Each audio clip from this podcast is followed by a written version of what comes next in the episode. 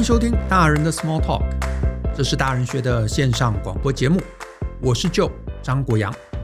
大人学啊是个分享成为成熟大人必备学问的知识平台。我们长期分享职业发展、人际沟通、个人成长、商业管理，还有两性关系等等的人生议题。欢迎大家呢可以多多关注。那有些听众啊可能不知道，就是呢我们最近啊。有开设一个专门让大家提问的 email 信箱，那这个信箱呢就叫做 podcast，然后 at ftpm 点 com 点 tw。所以呢，如果你有任何工作啊、人际关系啊、个人成长啊，或者是呃管理啊，甚至是两性关系相关的这些问题啊，呃，都欢迎大家可以写信过来。那虽然啊，就是这个碍于时间啊，我们可能没有办法每一封信都能够回应。可是呢，如果呢，我们觉得这个问题啊是有意思的，或者是呢，我们看了这个问题啊，觉得有些想法可以分享，那我们呢就可能在后续的节目中呢，由我或者是呢由 Brian 呢来呃为大家回答。那今天呢，我要回答的是一位署名 Helen 啊 Helen 这个听众呢，他所写来的一封信。那他信头他是这么写的，我念给大家听。他说呢，大人学的 Brian Joe 您好。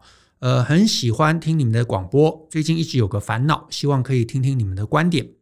然后他说呢，他刚满三十岁啊，感觉还有很多事情想做，但又有很多顾虑的一个年纪。然后呢，毕业之后啊，虽然换了几间公司，可是都在同一个专业。然后目前呢，也在中国大陆上班了四年。那打算呢，过完年结束之后呢，要返台。至于呢，关于未来的方向，好，他写说他原本是想跟朋友创业。那朋友创业已经三年多，生意还算稳定，想一起拓展啊改造。然后虽然是完全不同领域的工作，但觉得是个好机会。可是呢，他又提到他最近抽到英国打工啊，原本只是抱着这个三十一岁前最后一抽的心态啊，因为他说四次啊，之前四次都没有中，然后没想到真的抽中了，所以很犹豫。如果呢去的话，也希望呢可以找到相关领域的工作。那查了一些资讯啊，虽然现在疫情又爆发，但还是有看到一些真才，所以假设如果明年四月去的话，情况可能会好一点。然后呢，他最后说，感觉两种选择各有优缺点，想了很久，还是拿不定主意，很希望有机会听听主持人的观点。好，关于这个问题啊，我要先跟 Helen 抱歉，抱歉什么呢？就是我得说啊，发自我内心，我觉得 Helen 这一篇提问啊，其实它不是一个好问题。啊，甚至我讲的严厉一点，就是呢，如果是在一个正常的状况中啊，我甚至是不会挑这封信来回答的。可是呢，为什么我今天挑了这封信呢？就是因为我发现啊，最近其实有不少的来信，其实都有类似的倾向。那呃，我看了几封之后，诶，我也慢慢理解啊，就是也不是提问者故意的，而是我猜大部分的提问者自己可能也没有意识到啊。他自身问题的一个状况，所以呢，我就觉得或许我就拿这封信啊当成一个范例来跟大家来解释一下，来说明一下，这不是一个好问题，为什么它不是一个好问题，以及为什么一个坏问题其实对于你提问其实是相对不利的。好，那我先说为什么我说这封信不是一个好问题，原因在于呢，这个问题它其实更像是一个算命问题，而不是一个寻求指点的问题。你说什么叫做算命问题，对不对？什么叫做寻求指点的问题？这两种问题到底哪里不一样？我举个例子啊，我觉得大家可能就比较容易理解。就是呢，如果有一天啊，我问你，我说，哎，我想吃那个口感比较酥脆的薯条，请问啊，我应该去肯德基还是去麦当劳？或者另一个问题，如果我问你说，哎，我想吃那个好吃的炸鸡，请问你会推荐拿坡里还是麦当劳？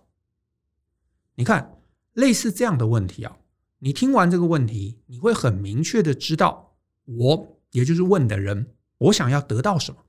然后呢，我知道自己想要得到什么，只是我不确定我要选哪一个才能得到我要去的那个目的，对不对？所以我就来提问。所以呢，如果我的问题明确，我的方向明确，我要的东西明确。唯一只是方法跟手段不清楚，那这种问题，这种咨询就会很有意义，因为你知道我要什么，你就会针对我要的问题、我要的方向、我要的目的给予建议。这个建议会对我真正有用。当然，有些听众可能会觉得我刚刚问的问题有点蠢，有点扯。嗯，那我就换一个啊比较正常一点的问题。比方说呢，我就问你说：“哎，是这样，我是一个三十岁，然后我当过一年专案经理的人，那我呢，其实很希望要能够持续累积专案管理针对软体产品这个领域的经验。那请问，我应该去 A 公司还是去 B 公司？”哎，你看这个问题是不是也能够让被问的人很明确知道我这个提问者想要得到什么啊？我背景是什么？我想要最终呃累积一些软体产品的一个专案经验，对不对？那你就可以评估 A 公司到底比较合适，还是 B 公司比较合适？那只是我可能都没去过，所以我不知道哪一个合适。诶，可是你可能比我有经验，那你的分析就会对我立刻产生帮助。换言之，背景清楚，需求明确，那别人给建议啊，就会相对简单、相对容易，而且相对可以聚焦。可是呢，我刚刚也提到嘛，有坏问题。那坏问题到底是什么呢？坏问题啊，就是有个人跑来问你，他说：“哎，呃，Joe，你觉得我中午应该吃炸鸡还是生鱼片？或者呢，哎，Joe，你觉得我应该去台积电还是去中信金？哎，你不觉得这两个问题基本上？”两个选项是毫无关联的，对不对？两个选项的差异是天差地远，所以我就根本不能理解提问者的考量在哪里。那既然我不能理解提问者的考量在哪里，那我就没办法给建议。你说台积电也好，中信金也好，哎，其实都是不错的公司啊。如果你是相关背景的，其实就去嘛。可是如果你不是相关背景的，你去搞不好就没有优势。或者是炸鸡、生鱼片吧，对不对？对我而言，这两种食物其实都是好吃的食物。可是我不知道对你而言是不是？有人喜欢炸鸡，有人喜欢生鱼片，也有人可能都不喜欢。所以在这样的一个前提背景都不清楚的状况下，我不知道他的目这个目的，我不知道他的喜好。那老实说，我给不出答案啊。所以这种问题啊，老实说，就有点像你知道我们上班族嘛？中午吃饭，有人就丢了几个选项出来。其实老实说，那些选项每个都可以，每个也可能大家提出来都会觉得被打枪。所以呢，你就发现，如果我们认真要在这种问题上面，两个差异很大的选项上面去讨论，那最后被问的人，他也只能给一些主观的看法。可是这个主观的看法跟提问者的背景需求有可能天差地远。所以呢，提问者，你可能真的去问好多人啊，就是去英国还是创业，那你就会得到好多种不同的答案。每一种答案根据回答的人自身都会很有道理，可是这每一种答案对你自己是不是适用，其实很可能通通不适用。所以最后的结果是什么？就是你得到一堆很有道理的说法，可是你还是做不了决定，你还是不知道要选什么啊。那最后，大部分人怎么办？就是眼睛一闭，或者丢铜板，两个随便选一个。那如果最后你就是两个随便选一个，那其实这就跟算命一样嘛，你根本不用问任何人啊，你自己丢铜板就可以。啊，那当然我也承认，就是会想算命的人呐，其实某种程度都是想要做一些自身改变的人，可是他其实就是缺别人给他最后一个推力。所以有可能啊，任何人给他了一个选择，他就去做了那个选择。那个选择可能通常也不坏，然后哎，人生也前进了。所以，所以当然我也不会说这是不好的事情。只是啊，我始终觉得，如果你的目的只是要算命，其实你可以从身边任何人身上得到算命啊。其实你不用特别写信到这边来，想要从我们这边来得到一个推力，因为我们对于这个听众的状况。了解更是稀薄，对不对？更是不知道这个听众他的人生、他的选择、他的喜好，所以我们给的主观意见有可能跟你的需求更是天差地远。好，所以呢，好问题、坏问题差异在这里。哦，对，这边也提到，就是啊，会问这样子两个选项差异很大的呃人呐、啊，他其实还有一种状况，就是这种人啊，他可能心里已经有定见。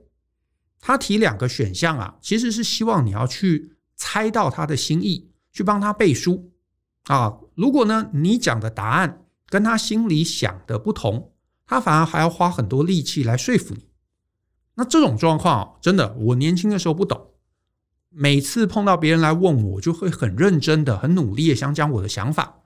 可是呢，后来呢，讲了几次之后被别人反驳，哎，我我最后才慢慢理解，就是呢，这些提问者啊，他其实就是因为自己没想清楚啊，所以呢，他就没办法把很多预设的状况事先告诉你啊，不管他是疏忽，或者是自己也没想到。可是呢，你讲一个缺点啊，你讲 A 的一个缺点。他就会补充啊，这个我有想过，我有想过，这个不是问题。然后你就觉得，诶，那你为什么刚刚不讲，对不对？然后你讲 B 的一个优点，他又告诉你说，啊，这个优点其实对他而言不重要。那我们这种被提问就会觉得整件事情莫名其妙。所以呢，后来我的一个习惯就是呢，我每次碰到别人来提问这种完全没有连结啊，两个选项、三个选项，呃，彼此之间看不到任何连结的这种选择题，我就会反问对方一个问题。我不知道哎，我不知道要选哪一个。你要不要先说说你自己最终想要什么？这一题只要答不出来的，那我通常就不会继续作答。啊，因为讲了半天，最后也可能不符合对方这个想要我们猜到的那个答案，或者是呢要花很多力气去说服跟辩论，那这整件事情就会觉得诶没有意思。那我也先说，我讲了一堆，我目的也不是要批评 Helen。啊，这也不是我的本意，而且呢，既然我选了 Helen 的这个问题，我也还是希望啊，我们在接下来的一些时间呢，我能够给 Helen 一些思考框架。我想给 Helen 啊两个思考点。第一个思考点啊，其实就是刚刚提到，我鼓励 Helen 回去可以想一下你自己的人生啊，你自己人生长期到底想要什么？因为不管是留在台湾创业，或者去英国打工。这两个选项啊，真的天差地远。那不管你是去英国也好，跟朋友创业也好，在我不知道你要什么的前提下，我其实真的给不出答案。因为呢，如果你将来有一天啊，目的可能是希望去海外居住啊，甚至去英国工作，去英国居住，那现在去英国探路，那我觉得，诶，这是一个选项，对不对？可是如果你将来的目的是想要创业，而且是留在台湾创业，那当然。现在尽早开始，这不是就对了吗？那为什么你还要绕路去英国呢？啊，所以呢，你的目的会决定你今天应该选什么。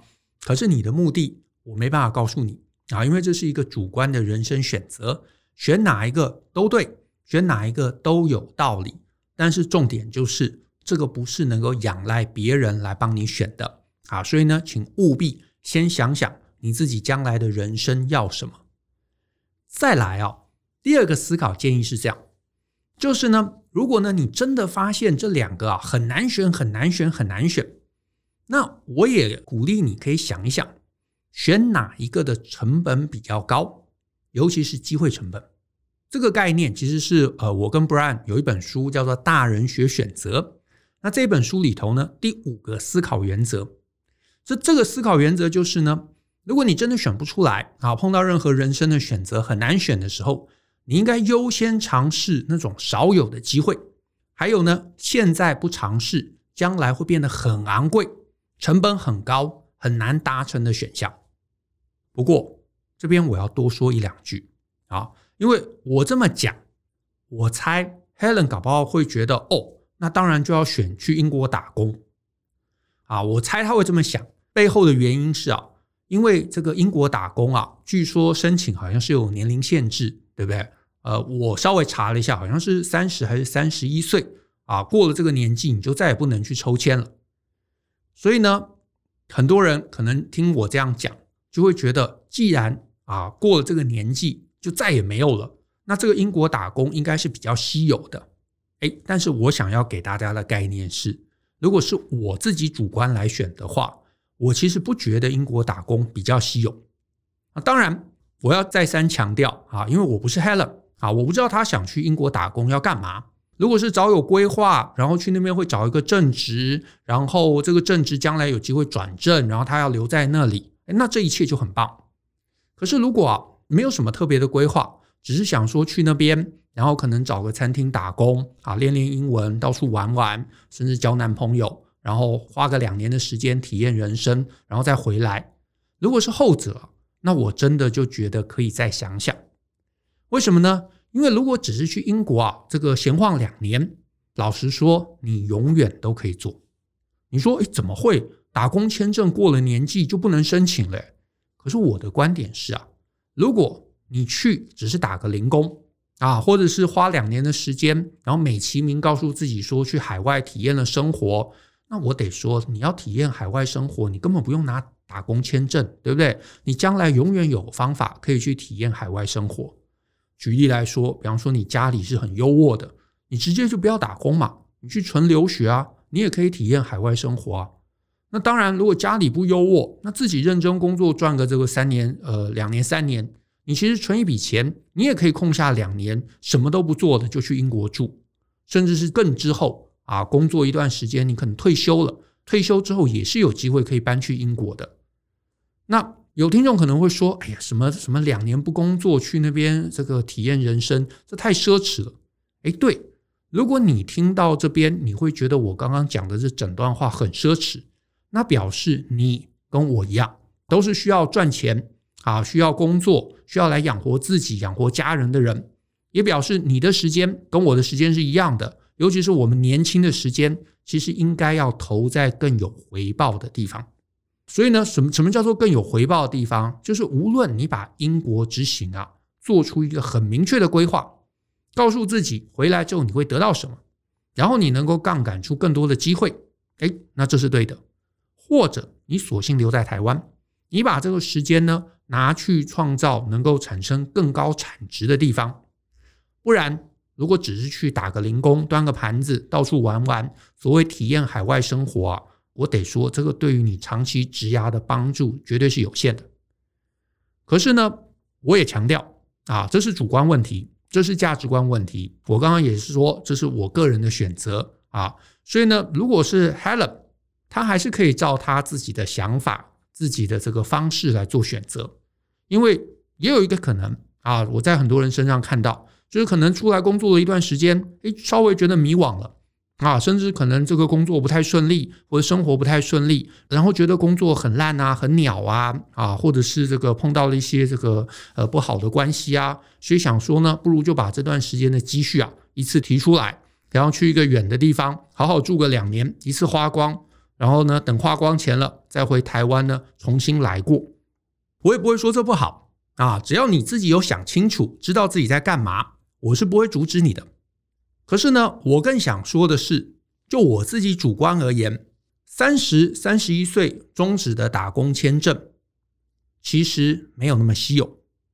可是跟朋友创业的机会，我觉得反而是比较难得的，也是尝试的成本啊，会。随着你的年纪越来越高的一个选择，这意思是这样，就是呢，你年轻的失败成本跟你老了之后的失败成本是不同的。你年轻啊，你如果真的创业失败了，最惨能怎么样？就回来重新找个工作嘛，对吧？你花个一年两年的时间失败了，回来找个工作，通常不至于找不到。你真说亏，大概就是丢失大概五十一百万。啊，当然前提是没有贷款。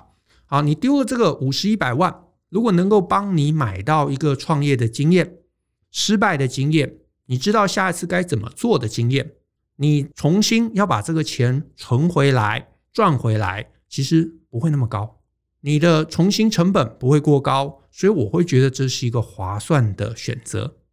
甚至讲得夸张一点，如果你没有什么计划，你去英国闲闲不做事。其实你搞不到两年，也是花了五十一百万。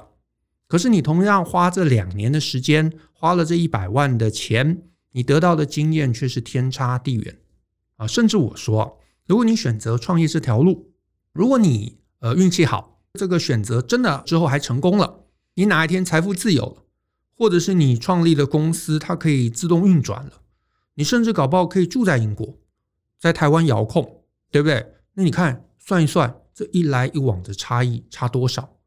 如果你纯粹只是去英国呃游学，只是去玩啊，然后回来之后重新找个工作，而且也不是很高阶的工作，那这个成本真的差异会是不可思议的大。